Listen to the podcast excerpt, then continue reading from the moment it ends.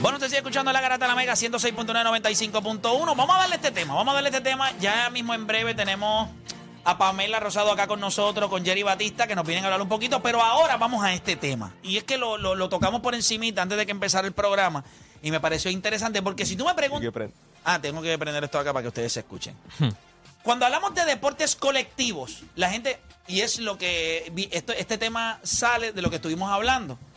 En el béisbol, o sea, en el béisbol, tú puedes ser un caballo, tú puedes sacar 45 bolas, puedes batear 370 si tú quieres, empujar 130 carreras y tu equipo puede llegar último, porque es que no importa, no importa lo que tú hagas, tiene que haber un colectivo. ¿Por qué razón? Porque para yo anotar una carrera, si Juancho es el primer bate, tiene que llegar a base. Si tú eres inteligente y tienes la capacidad, lo mueves a segunda base, lo pones en posición de anotar. Si yo doy un hit, él anota. So, eh, todo va entrelazado. Para mí el deporte colectivo más difícil para ganar es el béisbol. Tú entiendes que es el fútbol americano. Juancho, ¿cuál es para ti? Dame un brequecito. Ajá. Ese ejemplo que te acabas de decir, es lo mismo que tú traes un quarterback, un All-American quarterback, candidato a MVP. Si la defensa es mala, si la línea ofensiva es mala, si el running back es malo, el receiver es malo, ¿de qué vale tener ese quarterback? Es lo mismo. Pero puede correr y puede adelantar. Sí, pero play. Juancho, para ti, Claro, porque ¿cuál yo- es? Yo creo, ¿Verdad? yo creo que todos los quarterbacks grandes han ganado. ¿Cuál es para ganado Dan Marino, pero todos los demás han ganado. Peyton ha ganado, Tom Brady ha ganado, Steve Young ha ganado, Joe Montana ha ganado, este, eh, Patrick Mahomes ha ganado, eh, Tom, eh, Tom Brady ha ganado. Cuando tú eres un buen quarterback, tú, tú vas a ganar porque ya Pero tú una- puedes ser un gran pelotero y nunca Drew vas a ganar. Porque Igual que tú puedes ser un gran futbolista y nunca vas a ganar. Yo creo que, yo, Sí, pero cuando yo creo que cuando tú tienes, fútbol, tú eres un quarterback. Sí, papá. cuando tú tienes el no. quarterback, tú tienes como que ya el 70% de tu equipo resuelto. El Claro. otro 30%, pues ahí tú te... Los quarterbacks que no ganan son porque cogen un contrato bien grande y no hay dinero para pagarle a los demás. La, la- Pero ¿cuál es tu deporte? No, yo entiendo que es el béisbol, lo hemos hablado anteriormente. La aquí. verdad es una. O sea, la- tú no puedes... O sea, lo demás es una mentira. El más difícil. No, no. El Es- más difícil O sea, a veces la gente me pregunta, El más ah, pero es que él opina distinto. Es real, hay cosas que son ciertas, hay cosas que son No, falsas. pero, pero, pero el más difícil pa- para mí es el hockey, porque yo no entiendo un carajo. No, espérate. Es real. El hockey. Bueno, es el pues, hockey. Ahí te dejan No, no, pelear. no, Yo lo que sé es que te dejan pelear y todo allí. hockey. Papi, para Es el- pelear. es el- primero que. Sí. O sea, eh, o Dani, tú me vas a decir... Mira, se apagó que- aquella, mira, se apagó esa luz, mira. Apagó esa luz y todo. Mm, Esta, yo... esta. mm. Luma. Luma, resuelve ahí, Luma, resuelve ahí. Espíritu El- chocarrero aquí. Sí. Para ti primero el- que tienes que estar en una condición física a- absurda, o sea, una condición. Tampa Bay lleva dos años sin perder, está en la final de conferencia. Pero escucha, Tienen el mejor goaltender y ya está. Si tú tienes un gran goaltender, tú vas a llegar lejísimo. Eh, no, Pero, eh, eso- eh, eh, ah, goaltender hombre, es cuando mira, te mira para esto, la- pero mira esto. Y el fútbol americano hay algo que se sí. llama football speed, football strength, que, que es que tú Pero puedes ser fuerte pa- en pa- cualquier deporte. pa terminarlo, Pa- Dani, Para fútbol americano pa- tiene que ser extra fuerte, Mira, extra rápido. a- a- en hielo. Sí, sí, pero espera, Pero- chécate esto. André Vasilevsky, El es poker el sí, pero, espérate, espérate, espérate, espérate. No estamos hablando de, De las dificultad. No estamos hablando de la dificultad de que si juegas en hielo, que si es en lluvia. No, tú dices, es más difícil, pues para mí el hockey Sí, debe pero- ser una estupidez de el americano se juega nevando. Espérate, el más, el más difícil de ganar a nivel del colectivo. O sea, a nivel de las piezas que tú tienes. No las Ah. condiciones, a nivel del juego. No, es la tal. pelota, ni es la pelota. Para mí es el béisbol. Y psicológicamente lo han dicho, que, es el más que difícil, tú hasta miras- psicológico, porque la defensa miras- tiene la bola. Cuando tú miras otros deportes colectivos, por ejemplo, cuando tú miras acá, tienes a Patrick Mahomes, tú tienes una gran posibilidad de que vas a llegar a playoffs. Y, pues, y en playoffs pasa lo que pasa. En hockey es lo mismo, tienes un gran goaltender. A- pasó va- va- este va a ser- exacto. Pero llegaste a playoffs. Pero ¿qué ¿Cuál- po- y tú, qué estabas clavando a Maestro ahorita porque no había llegado a playoffs. No es Sí. así de fácil en Major League Baseball. En Major League, puedo- tú puedes ser yo- el mejor pelotero de las grandes ligas. Batear 370, sacar 45 bolas, empujar 150 carreras y tu equipo no gana 45 juegos. Igual que tú. Pero mira ejemplo de los- fútbol hay, hay tres Pero cosas. siendo, por eso te digo, siendo el mejor pelotero de todos los que hay, ni siquiera puedes dominar tu deporte porque es demasiado colectivo. entonces cuando hablamos de un Khalil Mack, que era el, jugador más- el mejor jugador defensivo, cuando estaban los Chicago Bears, ¿de qué valía ser el mejor jugador defensivo? Yo te voy a dar ese punto, pero ¿quién es el jugador más importante en el fútbol? Quarterback. Ya está. Pa- eh, E- esa es la verdad. Pero ¿cuántos equipos han ganado Super Bowls sin un buen quarterback? Varios. sí, pero, pero sí, Vale. siempre. ¿Pero sí, por hello. qué? ¿Pero por qué? La defensa. Son tres. Pero son la, no es la norma. No es la norma en el deporte. En el deporte del fútbol, si tú tienes un gran quarterback, la posibilidad de que tú vayas a ganar es gigante. Ok, mira, cogete este Juegos. Sí, sí, pero, pero cogete este ejemplo. Tú vas a la calle y le preguntas a alguien que no sepa un, un divino deporte. Y tú le dices, los angelinos tienen el mejor jugador de pelota que existe. Te van a decir, pues ese es el equipo que va a quedar campeón, ese equipo va a llegar a playoffs. No, ni siquiera llegas a playoffs, no es tan fácil. Los Dodgers, ¿cuánto dinero no han invertido los Dodgers? No es fácil ganar. Acuérdate, ¿Quién es el, quién es el mejor, que- quarterback a ahora necesito-? Deme hombre, los dos. 787-620-6342, porque voy a abrir las líneas. Quiero escuchar la gente. El deporte colectivo más difícil de ganar. Yo, vamos a hablar, vamos a partir de la premisa que es ganar es difícil. Sí, sí. No estamos diciendo que es fácil en otros deportes. Todos los deportes tienen su complejidad. El problema es que en el béisbol un solo individuo no puede dominar el El juego. fútbol tampoco. En, en el fútbol sí. No. Yo Sí, considero en, que en- sí. en el béisbol, un buen jugador, como estamos diciendo aquí, un jugador que Si es tú eres un- Mike Trout, si te promedia buen running back, 350 si y es bueno, buen running back, 350 es Eres una malo. bestia como running back. Y tu línea ofensiva es mala. No vas a hacer nada. Sí, pero el mejor, el jugador más importante. Ok, ¿cuál es el jugador más importante en el béisbol? En, en, ah, béisbol, pues me imagino que es su mejor pelotero. El pitcher. Que, ok, algunos dicen que el pitcher, que otras personas pueden decir el catcher, otra persona puede decir el centrofield, pueden haber múltiples. ¿Cuál es el mejor? El jugador más ¿cuál es? importante en la NFL. En Pitcher. ofensa, quarterback. Es el No, quarterback. porque sin defensa no vas a ganar. Sí, Pero, aquí- No. pero- No, pero- pero- pero, eh, Felipe, o tú sea, puedes tener una gran, una gran defensa y si no tienes un buen quarterback no vas a ganar. Voy con Igual, la- igual que en Pero el reímos béisbol, con- igual que en el béisbol, tú puedes tener los Fla- mejores Flaco defensores y no el tienes un buen pitcher, no puedes No, recompensar. pero- Entonces, si yo Pero no es la yo norma. No voy con la gente, voy. No con es la gente, norma, voy no es con- la norma. Quiero escuchar a la gente. Y, y eso del béisbol lo cambió Tampa Bay. Tampa Bay, que llega a playoff, no tiene un gran abridor. Pero tú me consigues cuatro relevistas buenos y yo gano. Pero son Cada pitchers, uno. o sea, sí, pero... sí, sí, pero está bien, pero, pero yo puedo intercalar los jugadores para completar lo que me hace uno. Sí, pero, o sea, continúa siendo un pitcher. No es como que Sí. tienes un pitcher malo y todo tu cuadro, pues, Sí, pero son cinco pero- estrellas en defensa. pero porque fíjate, tú puedes... pero para hacer el trabajo de uno, si no quieres hacerlo con un uno grande, tendrías que combinar tres o cuatro. A eso es lo que me refiero. En lo que yo béisbol- me refiero es que En tú eres bueno con 350. En ningún sitio tú eres bueno con No, no, con 350 tú eres Dios. Es- y en ningún sitio promedio 350 tú eres bueno en ningún deporte. Mira, voy con Ortiz de Cagua. Voy con Ortiz de Cagua. Ortiz Garata Mega. Deporte, más eh, deporte colectivo más difícil de ganar. ¿Cuál es para ti?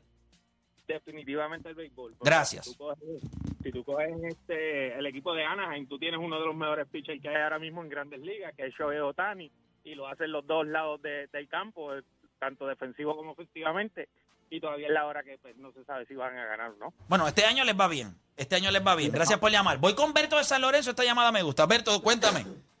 Saludos, muchachos. Saludos, Berto. Mira, el único deporte donde tu mejor jugador consume los mismos turnos que tu peor jugador y peor aún, tú no tienes control en la, en la novena entrada, en el turno grande de quién batea. Número uno. Número dos, posiblemente tu mejor jugador defensivo no fildee una bola en todo un juego. Y por, tu, por donde tú tienes tu peor jugador defensivo, bateen 10 veces. No tienes control de juego. Número tres, no se juega por tiempo. Mira, en el baloncesto, el juego está empate, tú tienes tiempo y con una pizarrita creas una jugada para el caballo. En el fútbol lo mismo. En la novena entrada, el juego está empate y posiblemente viene a batear tu peor jugador porque tú no tienes control. Es real. Sea sí. Bueno, puedes de honrón, Dios y Pe- eh, te pe- Berto. En el béisbol no se tiene control y más en la ofensiva, posiblemente la defensa sí, porque tú traigas a tu caballo a relevar y posiblemente el peor bateador del otro equipo la una línea, porque el béisbol es de intangible. Eh, gracias por llamar, Gracias por llamar. Eh, Oh, dura esa llamada. Sí, es no, no, durísimo. Bueno, es Técnicamente- Berto, por eso yo lo busco. Este. Técnicamente el llamado aquí dijo que Peyton Pritchard y Jason Taylor tienen la misma cantidad de tiros. Sí, es bueno. Técnicamente, pues sí, pues Trout va tres veces al, al- al bate. Jared Walsh, que juega en el mismo equipo, va tres veces al bate también. Ese es- y ese es el problema. tú no puedes conta- eh, controlar la rotación. Si en la novena entrada tú te empatas y van tu peor. La, la- Creo tu que- peor creo creo que- controlar teniendo una buena creo rotación. que- creo que en el fútbol americano, en- pero- en, en la alineación de bateo que tú haces, Mm. cuando vas a la novena entrada, si va tu bateador 7, 8 y 9, no puedes hacer como en el baloncesto que te quedan 3 segundos, pediste tiempo. Y metes a todos tus tiradores. Y estoy seguro que Jerry Batista dice, pues vamos a darle la bola a Pamela y los demás se salen y no estorban. ¿Me O sea que- entiendes? Pero cuando tú, Esto estás, tú no cuando, puedes hacer en el pero cuando tú estás pichando, los jugadores no están en el dogado con el coach. Sí, chico, pero no se Entonces, lo mismo, no Yo creo que Pero no, es, lo- no funciona igual. creo Eso que no funciona así. Creo que en el fútbol americano hay más responsabilidades porque hay, hay tres equipos, está special team, defensa y ofensiva, más los los coordinadores, el coach. Creo que hay mucha más gente Pero hay, un involucrada y special, esa pero hay un special team, o sea que el quarterback no es el mismo que patea. No, hay no, un no. tipo que se especializa a, en a- hacer a lo, eso. a lo que voy es eh, y es como dijo Juancho, si tú tienes un buen quarterback, ya tú tienes eso set, tú tienes, tienes el chance de repetir o por lo menos competir. En béisbol ganan equipos, bueno, ganaron los Kansas City Royals, que ellos no eran buenos ni, ni, ni bateando ni defendiendo. Fue a través de su bullpen y, y- y robando bases. No, y bateo oportuno. No eran, gran- no eran un equipo ofensivamente espectacular, pero cuando habían hombres en base, bateaban 300 y pico, Solamente o sea, dieron 95 honrones el año que, que ellos ganaron. Sí, eso eso tú no en vas- 2015 tú le ganaron a mis Mets. Tú, tú no vas Lo recuerdo con bien mucho dolor. Con los tres bestias que tenían, tenían a Herrera, Holland. después tenían, no, tenían a Wade Davis y después a Holland. y a Holland. O sea, son una bestia. Eso era, era horrible. Vamos con más gente, las líneas están llenas. Eh, vamos por acá rapidito. José de Conérico, José Garata Mega. Deporte colectivo más difícil de ganar. ¿Cuál es? Bueno, la pelota.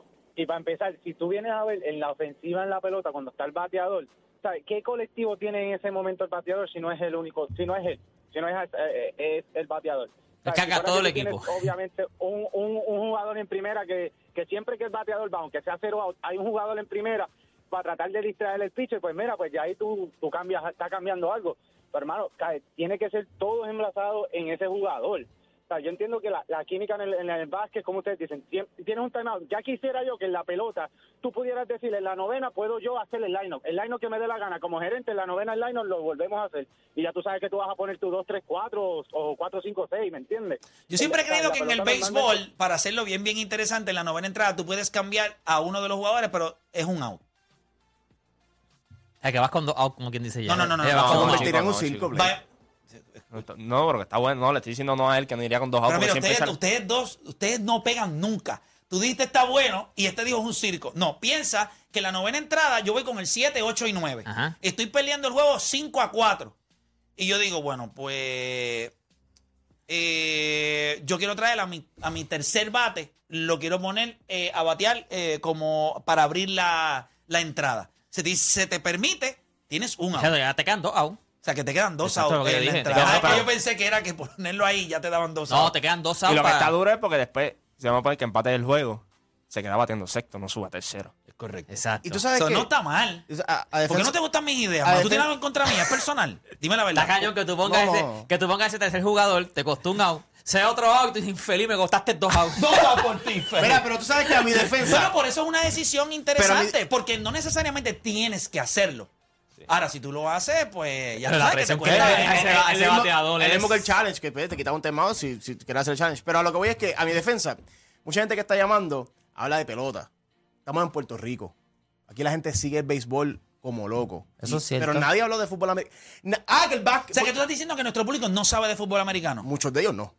Pero dilo, di- dilo, bro. No Dilo tengas que no- miedo. tú entiendes que no dilo. sabes. En fútbol no saben de fútbol americano. En Puerto Rico, perdón, no saben de fútbol americano. Pero Juancho sabe de Tú fútbol vas para el Super americano. Bowl a verlo allí en una barra. Ha hecho chorro loco allí que no saben ni, ni quiénes son los jugadores ni nada. Así que me gusta, ¿viste? ¿Sabes? Y entonces, y, y entonces, y eso es- y eso entonces, en gran parte entonces es en No, y tú Puerto lo ves Rico. lleno, tú lo ves lleno. Y, tú, no, y no lleno sabes. con camisas de jugadores desde los 90. Dice, papi, tú no has visto NFL hace años. Sí, la última vez que tuviste era el presidente era Ronald Reagan. Imagínate si tú no has visto fútbol, hermano. Es verdad, Yo es no verdad. te El último mira. halftime show que tuviste fue el de Michael. Habla claro, habla claro, habla claro. Yo lo único que te puedo decir es que yo sí puedo entender la complejidad que hay en la NFL. Pero hay un jugador que puede dominar ese juego.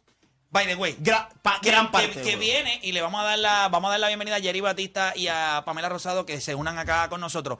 En el baloncesto tú tienes sí, bueno, sí, de, Vente, eh, Felipe, vente uno vente acá, vente No, acá. sea. Uno. Para que ya estén Eh, ahí, en, el balon- en el baloncesto tú tienes la, la oportunidad de tener un, o sea, un gran jugador puede dominar en el baloncesto. Tú le das la bola, juegas para él.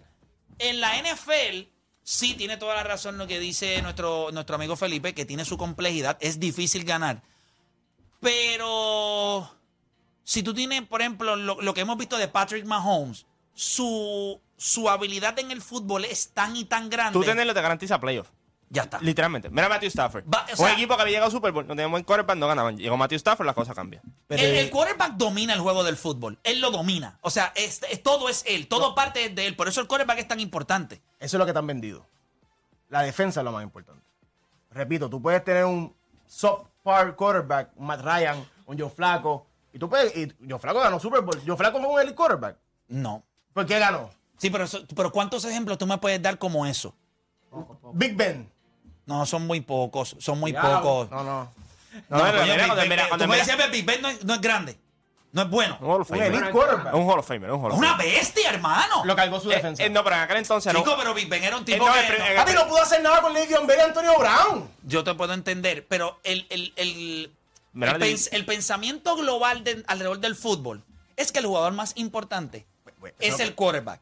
Ah, que para que él pueda ejecutar necesita la defensa, claro, por eso es un deporte colectivo. Pero se ha cambiado. No- mira, el espérate. contra- pero mira los contratos ahora en defensa. Ahora los contratos de defensa, como a Ron Donald y todos esos jugadores, son más que quarterback. Sí, pero yo creo que también tiene que haber mucho el tope salarial también, como ha ido cambiando. Está bien, pero. Yo creo que tienes puntos válidos. No, no te me exaltes tanto. Le damos la bienvenida Poquito, por poquito acá la mapa. a Pamela Rosado y a Jerry Batista que están acá con nosotros. Eh, ¿Cómo están, muchachos? ¿Todo bien? Saludos, todo bien. Gracias nuevamente por la invitación. Mira, sí que yo ¿sabes? los estaba extrañando por acá porque yo sé que hay, hay, hay cositas para roncar. Se enteran, obviamente, que tienen la oportunidad de ir, de ir nuevamente al Mundial. La realidad es que la racha que llevan, eh, Jerry, la racha que lleva el baloncesto femenino en Puerto Rico, la realidad es, ¿verdad? Sin tirarle al masculino, porque sabemos que también eh, le tenemos mucha fe y estamos ahí batallando con ellos para, para que nos sigan dando eh, razones para sentir orgullo, pero pero son las nenas las que lo están haciendo ahora mismo. Eh, ¿Cómo te tomó esta sorpresa? Eh, ¿Cómo puedes describir este grupo? El trabajo que se lleva haciendo. Esto no es de ahora, esto lleva muchos años. ¿Cómo puedes describir lo que ha estado sucediendo en el baloncesto femenino en Puerto Rico? Pues, pues primero buen día este a todos y gracias por, por tenernos aquí. Este, yo, yo pienso que es una bendición. Yo creo que esa es la forma de, de- de describir lo que nos ha pasado. Este, por muchos años nosotros trabajamos en, en silencio, este, tratando de ir poniendo poco a poco piezas. Este, yo creo que se le dio la atención necesaria al baloncesto femenino, los recursos. Eh, y poco a poco hemos ido este, demostrando lo que podemos hacer, ¿verdad? Recuérdate que por muchos años el baloncesto femenino siempre estaba este, opacado por el masculino, ¿no? Este, toda la atención era para el masculino, todos los recursos eran para el masculino. Yo creo que cuando tú equiparas este, la forma de, de- de trabajar, ¿verdad? Y, este, y los recursos, yo creo que pues poco a poco pudimos hacer este, cosas buenas. Y esto no es, no es una, no es un trabajo de una jugadora, este, de un coach, ni nada por el estilo, es de un grupo de trabajo. Este, aquí hay De un colectivo. Hay un colectivo. Aquí hay gerentes, este, aquí hay este, encargado de propiedad que es importante, terapeutas, este, preparador físico y todo. Cuando hablamos de mejorar los recursos, no es solamente para las jugadoras que están activas en la selección nacional, sino que eso es un espejo que va un reflejo a otras jugadoras, que es lo que ha pasado en la selección nacional, que hemos tenido la oportunidad de jugadoras que nunca hubiesen pensado, que sí tenían sangre puertorriqueña, pero nunca hubiesen pensado en representar a Puerto Rico, ven la organización, ven la seriedad, ven el compromiso con lo que se está trabajando y dicen, pues mira, yo, yo, yo, yo creo que yo puedo jugar por Puerto Rico. Y hay un interés que se ha levantado. Pamela, tú eres parte de cuando no mucha gente quería jugar por Puerto Rico y ahora hay una lista que hay que dejar gente fuera porque no cabe tanta gente. O sea, se están quedando jugadoras del patio, jugadoras internacionales que, que tienen un gran talento, pero es que no caben todas. ¿Cómo ha sido esa transición para ti y el impacto que ha tenido en ti como jugadora, que yo estoy seguro que tú lo ves desde otra perspectiva? Eh, mira, esto ha sido un gran impacto para el baloncesto femenino del, del 2015-2016. Eh, esa transición que hubo yo creo que fue necesaria, importante y desde ahí en adelante, ¿verdad? Trabajando en silencio, como dice Jerry, eh, con jugadoras que muchas no querían jugar porque no había dinero para, para jugar. Eh, comenzamos una, una bonita, eh, un bonito equipo colectivo, ¿verdad? Creyendo en las jugadoras puertorriqueñas que, que habían trabajado, que no habían tenido la oportunidad, y esa fue la oportunidad que se le dio, ¿verdad? Porque ya había jugadoras que no querían estar. Eh, y nosotras fuimos trabajando poco a poco eh, hasta que hoy, pues, vamos a un segundo mundial. Obviamente ahora todo el mundo quiere jugar por el equipo de Puerto Rico, las cosas han mejorado, ¿verdad? La federación nos apoya mucho, el Comité Olímpico, han- ha entrado dinero, ¿verdad? Y la realidad es que hay un buen, hay un buen equipo, ¿verdad? Ahora las jugadoras de Estados Unidos dicen, mira, este equipo se ve bien, pero a la misma vez el- el- el- la federación aporta. So, no solamente es que gana, es que también este, se ve mucho más dinero aportándose. eh, se Las ve condiciones. claro, Las condiciones, definitivo. seguro. Las condiciones de, de que nos han dado ahora han sido del cielo a la tierra. Yo, yo comencé a jugar y nosotros no teníamos cancha. Pero Jun sabe como quiera que hay que seguir mejorando. Claro, Porque hay espacio para mejorar y él lo sabe, que es bueno. Definitivo. Él entiende constantemente que, y no solamente ustedes, hay que mejorar las condiciones del deporte en Puerto. Rico. Eh, recientemente nosotros estuvimos acá, ¿verdad? Eh, eh, ¿verdad? Ex- Expusimos el, proyecto que quiere regular o por lo menos llevar unas auditorías a las federaciones. Y yo creo que en cuestión de mejorar, no solamente mucho dinero iba a los atletas masculinos. Entonces el deporte femenino, sí, darle una ayudita ahí, ponían excusas, ah, pero es que ella es madre, no está entrenando en todo el tiempo. Entonces ahí es donde tú, tu cabeza tú dices, coño, esa es la que necesita ayuda. Esa es la que necesita pagar quizás un cuido. Y esa es la que nos ha ayudar- traído éxito en los y últimos la que años. nos trae éxito, o esa es la que necesita quizás pues, eh, que su mamá, que sea la que se lo cuide, pero, pero la mamá tiene unos gastos, ¿me entiendes? Que, que el deporte femenino hay que ser consciente en que hay que hacer una inversión eh, justa para que los resultados puedan ser eh, lo- lo- los que ellas se merecen. Y yo creo que lo estamos alcanzando en el deporte. Tú, Jerry. tú sabes que, que- que eso es verdad. Y nosotros cuando, cuando empezamos estábamos así. Y una de las cosas que yo les dije, ¿verdad? Y yo estoy seguro que Pamela se acuerda. Y le dije, mira, ¿sabes qué? Este, la única forma que nosotros le vamos a callar la boca a todo el mundo es teniendo resultados. Así que vamos a callarnos, no vamos a decir nada. Vamos a tener resultados y vamos a ver entonces qué nos van a decir. Entonces ahora la, la- la perspectiva ha cambiado, ¿no? Este, o sea, la visión ha cambiado porque entonces ahora, ahora no me puedes decir, no, es que ustedes no ganan. Ah, pero es que en la región de nosotros somos los mejores. Antes era Cuba, ahora nosotros somos los mejores. Ah, pero es que en las Américas tú estás sexto. No, no. Nosotros venimos del torneo de las Américas que llegamos segundo. Este, entiendo lo que te digo. Ah, no, es que ustedes no tienen mundiales. Ah, no, pues ahora tenemos dos mundiales. Eh, Es que ustedes no han ido a Olimpiadas. Ya cualificamos la Olimpiada. Y entonces, ¿ahora qué vas a decir? ¿Entiendes? ¿Qué vas a decir para no aportar dinero? Y aún así queda camino eh, por recorrer, porque allá afuera la percepción, nosotros estuvimos hablando en estos días de lo que sucedió en el, en el, en el fútbol en, en los Estados Unidos, en donde, mira esto, las mujeres en el fútbol en los Estados Unidos, en el soccer, La potencia. son una potencia del mundo. Son mejores que los varones y no es ni uno. cerca. Ni cerca. O sea, no es ni cerca. Y tienen condiciones iguales. Lo cual, eso demuestra lo injusto que es. Porque no debería ser igual. Debería ser la aportación a ellas, debería ser superior. Mayor, ¿Por qué? Bueno, porque ustedes no tienen resultados. Y yo siempre lo dije aquí, cuando nosotros empezamos, siempre tocábamos este tema. Eh, yo recuerdo hace muchos, muchos años atrás, cuando eh, este proyecto quizás estaba comenzando, y nosotros todos estábamos conscientes en que de la única manera de que uno podía roncar o pedir es resultado. Ganar. Es como en la casa. No, yo quiero que tú me compres un carrito. El nene está en 11. Pero tú tienes un par de cejas ahí, tú tienes una D ahí que apesta. Tú tienes que sacar mejores notas. Y uno no se tiene que sentir mal. No porque era necesario probar que te lo merecías. Es que hay que convencer a otros, porque la decisión no estaba posiblemente en la federación. Claro. Es que hay que convencer a la entidad privada, que lo que le gusta es, en muchas ocasiones, cuando la chiringa ya está volando, y son pocos las marcas que se comprometen en el proceso, que es lo bonito del deporte. Ustedes ya están volando, so ya hay cabulla. eh, me alegro tanto de lo, lo del segundo mundial cuando me enteré. Obviamente, yo acababa de llegar de viaje y nos cogió como que todo esto. Y llamé a Jun y le dije: Mira, yo necesito que, que las muchachas vayan, que vaya Jerry. Nosotros estamos bien orgullosos de lo que ustedes están haciendo. Eh, este equipo de baloncesto tiene una intensidad en cancha que ojalá eso se pegara como el COVID y la pudiéramos contagiar. De verdad, de verdad, yo quisiera que se pegara. Antes tú veías el equipo de baloncesto de Puerto Rico y era como una montaña rusa. Y a veces yo sé cómo en el baloncesto eso pasa. Pero hay una agresividad constante.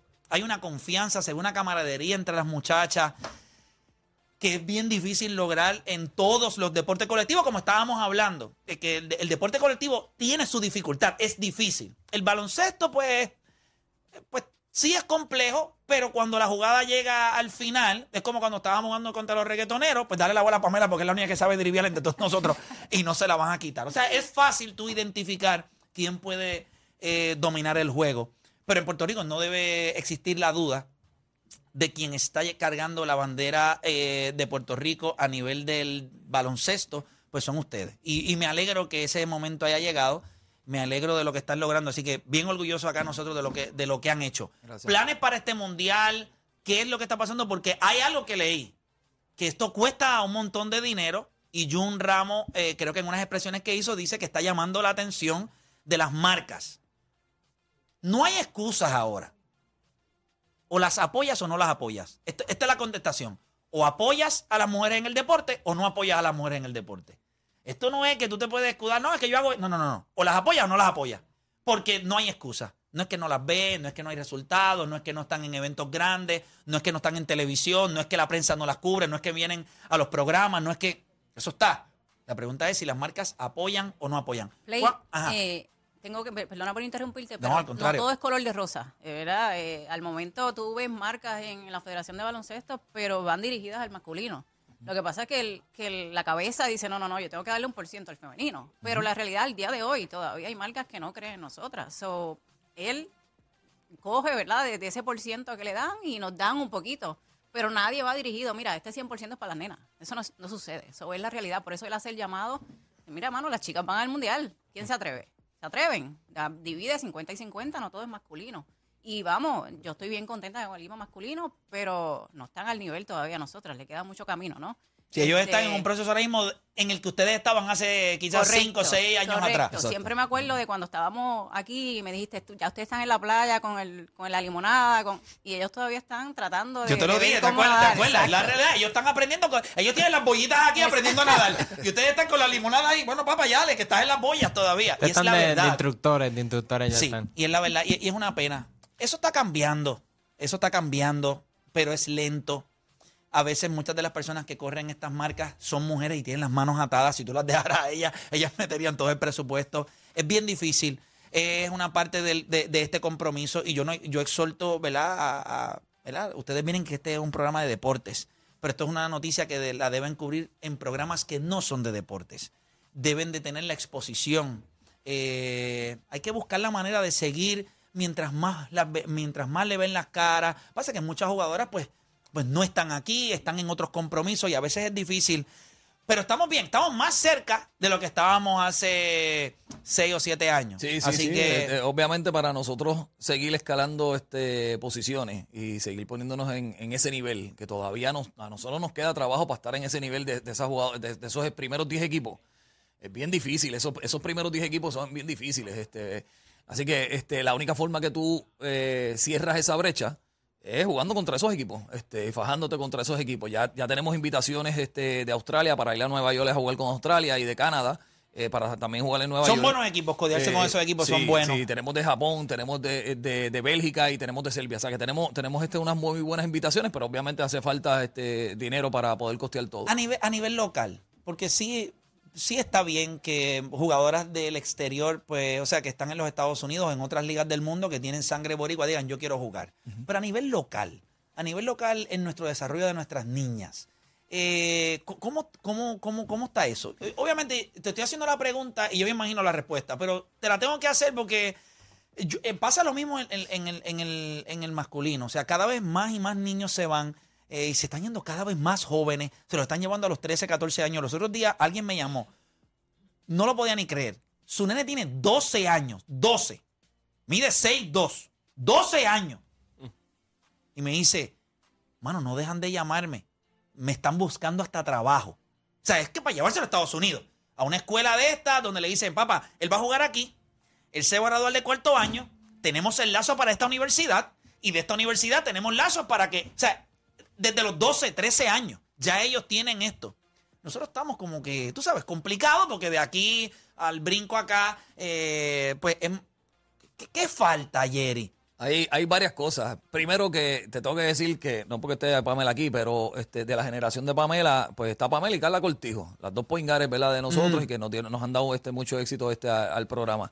Pero parecidas a ella, no hay nadie. O sea, que también tiene que, que venir una eh, piculín, este, este, este tipo de... Necesitamos los- los o sea, este- talento este- generacional. este tipo de talento, tú sabes que a veces sale este, en, en- en proyecciones de 1 o 10 años, tú sabes, o 15 años o 20 años. O sea, que no es, no es tan fácil. en Bueno, ese todavía sentido. nosotros estamos esperando a Piculín. Claro. El claro. próximo Estamos, Piculín. pero- So, esperando quizás uno- nunca más. Alguien parecido, por lo menos alguien parecido. Este, así que el talento tiene mucho que ver. Y segundo, en, en Puerto Rico el, el- el baloncesto es un negocio y mientras siga siendo un negocio, nosotros no tenemos tiempo para practicar, no tenemos tiempo para enseñar.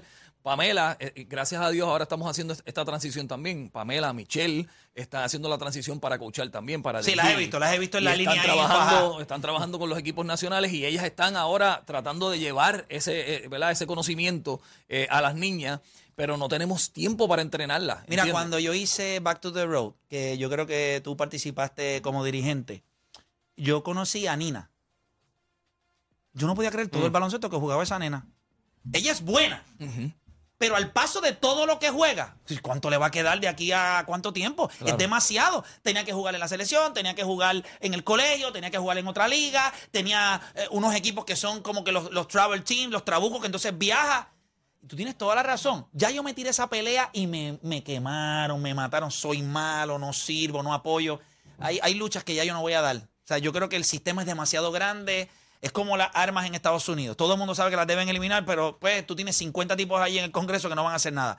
Aquí en Puerto Rico es igual. El baloncesto lo controlan eh, personas que viven del baloncesto. Y no los puedo culpar porque esa es su manera de ganarse la vida. Claro. Pero te ganas la vida con niños.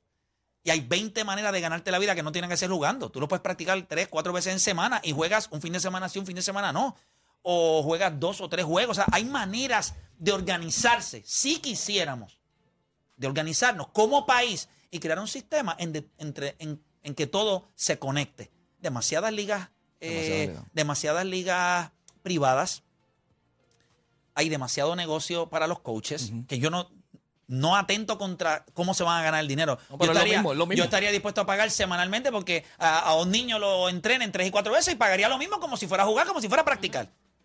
Pero tenemos que educar a los padres también, porque los coaches dicen que los papás, eh, y, y tengo a Emma ahí, que es mi hermano, y él me dice, Héctor, porque yo no te puedo explicar la cantidad de papás. Mira, pero vamos a seguir en esta estupidez con conitos y tirando guiras aquí. ¿Cuándo vamos a jugar? Que el vecino me está roncando. O sea, Tienes toda la razón. Tienes los toda la papás razón. puyan a la competencia. Sí, Entonces es- tú los ignoras y sabes lo que hacen, ¿verdad? Se te van del club y van a otro. Lo que, que pasa ese es sí juega. Los clubes este, terminan tomando una determinación eh, administrativa de negocio para no perder a los jugadores, ¿entiendes? Porque los clubes que quieren este, tratar de, de- de dirigir su planificación a enseñar, pues esos no son los clubes buenos, porque tienes que ir entonces a los clubes que jueguen y que jueguen todos los, los- los torneos. Igual que los jugadores hoy en las escuelas superiores. Tú que has estado en las escuelas, ¿tú lo has visto? Yo te voy a decir algo. Usted juega en esta escuela este año y usted se cambia a otra escuela el otro año, usted no juega ese año. Tenemos que parar eso. Debería ser. Debería ser así. Sí, sí, debería ser así. acuérdate que college fue Sí, pero mucho sabes- tiempo fue así sí, también. pero- puede ser así. El problema es que todos nosotros sabemos cómo debe ser. Pero hay dos o tres que no sé quiénes diablos son, porque a mí me encantaría saber el nombre, que controlan esto a un nivel que no dejan que las buenas ideas corran. Y te lo digo porque a mí, coaches con un grandes nombres en Puerto Rico, me dijeron cosas que yo no lo podía creer. Esto tú no lo vas a cambiar, esto es así y, es, y va a ser así por siempre. Yo no lo quiero cambiar. Hemos tenido grandes jugadores jugando de esta manera. Pero yo, yo no estoy de acuerdo con eso. Claro. No Yo estoy de necesariamente eso. quiere decir que está bien lo que está Es haciendo. correcto, pero lo bueno, ¿verdad? Para no seguir este ba- batiendo lo que ya apesta. Bien contento de ustedes. ¿Están siguiendo la NBA? Jerry, ¿tú sigues la NBA por encimita? Sí, tú también. Sí, Pamela, tú le Yo la sigues. sigo, yo la sigo. ¿Cómo- ¿Cómo, ¿Cómo ves esta serie de Miami y Boston? Hoy es el quinto juego. Este juego es complicado, hay lesiones en los dos equipos. ¿Favorece a alguno de los dos equipos? Sí, soy Miami, soy Miami desde Wade. Ah, sentó yo la- soy. Boston. Yo soy. Yo soy Boston. Muy bien, ¿Cómo, Jerry, cómo muy lo, bien. ok, ¿Cómo lo ven ustedes este quinto juego? ¿Cómo, cómo lo ven? Este, Pamela, ¿cómo, cómo tú Mira, ves este quinto eh, juego? Tenemos a Miami varias lesiones, ¿verdad? Eh, yo pienso que el- Miami no tiene estrellas, es un equipo de, de jugadores que salen a trabajar duro, a defender y, ¿verdad? Butler muchas veces hace el trabajo, anota balones, pero este tenemos un, ¿verdad? No sé si vas a estar jugando hoy.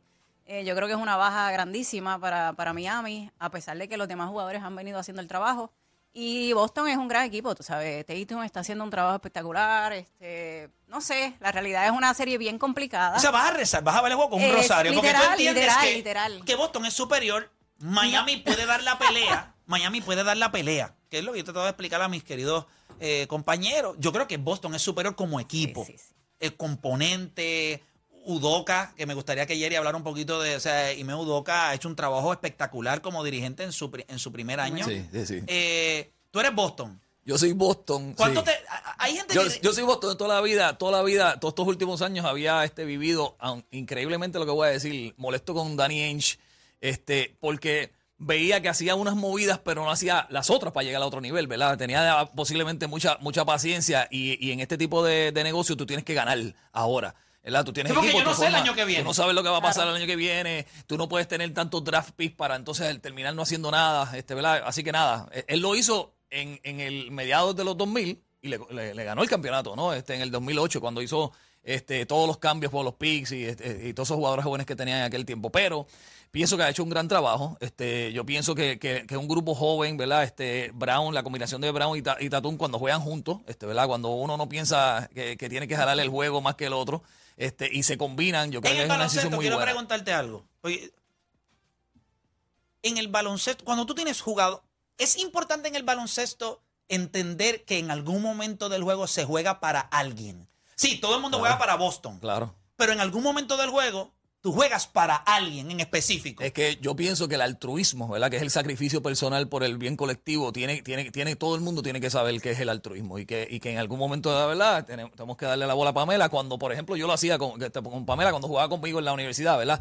En un momento dado yo le dije a Pamela, no le pases la bola a nadie. Pero, pero, pero por meses le había estado diciendo, este, tienes que atacar y crear situaciones para todo el mundo, hacerle mejores a las demás. Pero en un momento dado, en el juego final, yo le dije a Pamela, no le, no, ¿saben? no le pases, si le pasas la bola a alguien, yo te voy a sacar, ¿cierto o falso? Este, y metió 39-33 en la segunda mitad. Tú sabes, Ah, tenía, tenía que tirarlas ella, entiende, todas. Este, pero hay que hacerlo. Sí, en el baloncesto hay que hacerlo. Hay que o sea, hacerlo. eh, siempre pasa. Y yo creo que eh, Jason Tatum y Jalen Brown, aunque Jalen Brown ha avanzado mucho en su juego ofensivo, eh, eh, Jason Tatum es Jason Tatum. Y aunque tiene 24 años nada más, la gente. Pero yo creo que este jugador está listo. Y un juego 5 como este es de los juegos que uno habla y uno dice. Porque lo vimos ya contra Kevin Durant. Lo vimos en la serie de Milwaukee. Y todavía nosotros queremos ver ese próximo nivel, como si a los 24 años tú, Sí, sí, sí. tú siguieras como el camaleón cambiando de color, pero esto debe ser un gran juego. Debe ser un gran juego. ¿Cómo Debe ven a Golden State? Eh, ¿Sólido como, un- como un equipo que de llegar a... ¿Ustedes ven que el campeón sale del este? O el ¿O oeste. ustedes creen que una vez llegue Golden State, it's over? Eh, va a ser Boston, obviamente. Bueno, yo estoy prejuiciado. Estoy prejuiciado. Pero cuando ves a Golden State, ¿entiendes que No, no hay- este, Golden State, este, yo creo que eh, los cambios que han hecho, el tiempo que estuvieron, obviamente, con las lesiones de Thompson, ¿verdad? Este, que pudieron poco a poco ir creando este, este equipo que tienen. Este, realmente es un equipo impresionante para mí. Es un equipo impresionante, bien difícil de defender, este, eh, y, y que tienen la experiencia, ¿no? Yo creo que lo que hace este Damon Green en, en el equipo, este, eh, él, él une todo, tú sabes. Así que Glue este, guy, como le dicen, glue Y literal, eh, Green es la pieza importante, no es Curry. Eh, Queremos, tenemos que estar claros, Curry mete la bola, pero si Green no está, no ganan. So, definitivamente. Qué Green difícil es. Yo quiero que sepas que, que- que tú lo dices y tú, tú lo dices con esa gracia, eh, es Pamela y la gente lo consume. Yo lo digo y las mentadas de madres llegan, o sea, son inmensas, pero es la verdad. O sea, Draymond Green es el jugador más importante de ahí y lo dijo en estos días Jeff Van Gundy. Él parece que está pegado a Curry y pegado a Thompson. Porque cuando él se mueve, es como si cuando aquel se mueve para allá por un hilo lo ala. Ellos saben. Ellos o sea, saben lo que hacen. saben lo que hacen. Y es difícil. La gente dice, ah, pero es que Dallas defiende. Sí, tú defiendes. Pero tienes que defender a Golden State. Eso es otra película. Muchachos, gracias por estar con nosotros. Estamos Gracias por estoy bien contentos y saben, esta es su casa. O sea, ustedes vienen cuando ustedes les dé la gana. Estamos, Gracias. Están invitados. Gente, nosotros tenemos que hacer una pausa cuando regresemos. Vamos a tirar una, un sin miedo al guayo. ¿Quién gana esta noche? Pero con números. O sea, ¿sabes? como nos gusta a nosotros.